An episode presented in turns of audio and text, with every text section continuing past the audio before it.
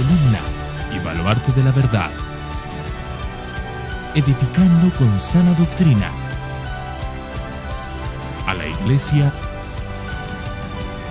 de Cristo.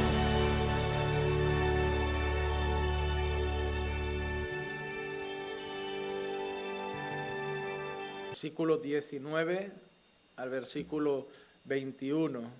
Dice así la palabra del Señor.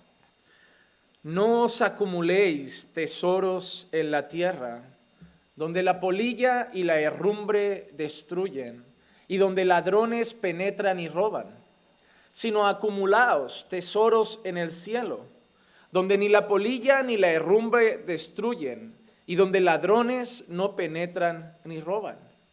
Porque donde esté tu tesoro, allí estará también tu corazón. Porque donde esté tu tesoro, allí estará también tu corazón.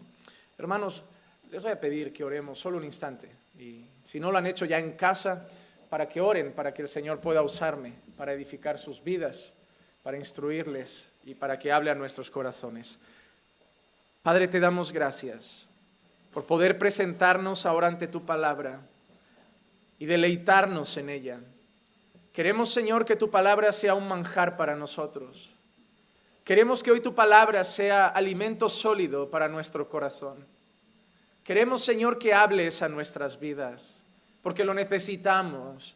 Necesitamos tu instrucción, necesitamos tu consejo, necesitamos tu guía, necesitamos ser transformados por tu verdad, ser confrontados por tu palabra.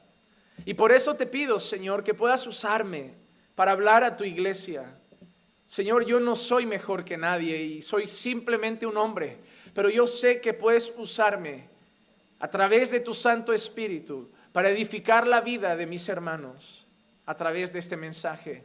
Ayúdame a predicarlo con fidelidad, a no sacar mis propias conclusiones, a enseñar lo que dice el texto, Señor, y a traer un mensaje que realmente edifique la vida de mis hermanos. Úsame, Señor.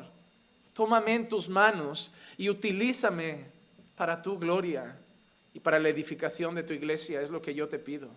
En el nombre de Jesús. Amén, amén y amén.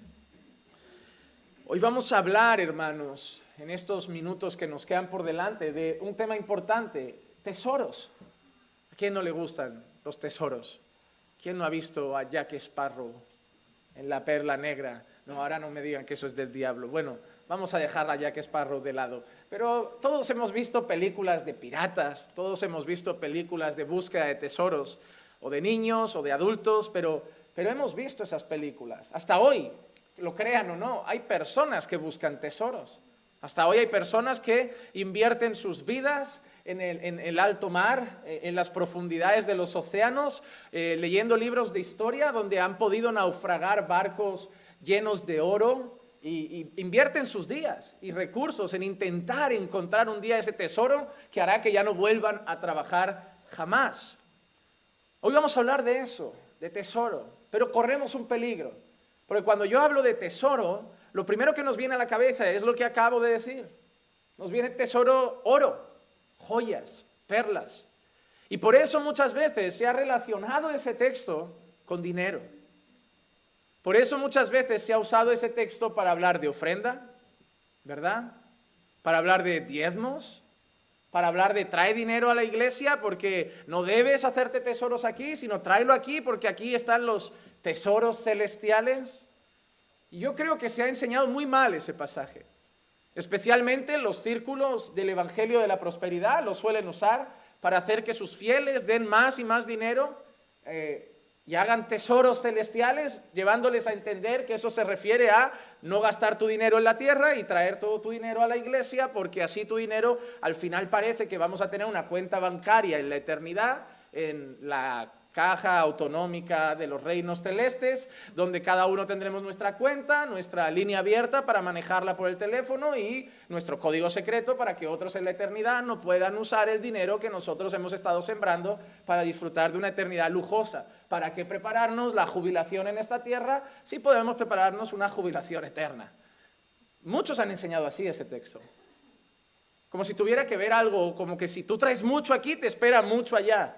Lo peor es que hay necios que van trayendo dinero creyendo que, ay, mira, este en la eternidad va a tener una casucha, yo voy a tener una mansión, porque yo he sembrado mucho, yo me he hecho muchos tesoros en el cielo. Pero el texto no tiene nada que ver con eso. No tiene nada que ver con eso. Yo quiero hoy confesar algo que para mí es, es peligroso, porque no lo suelo hacer nunca.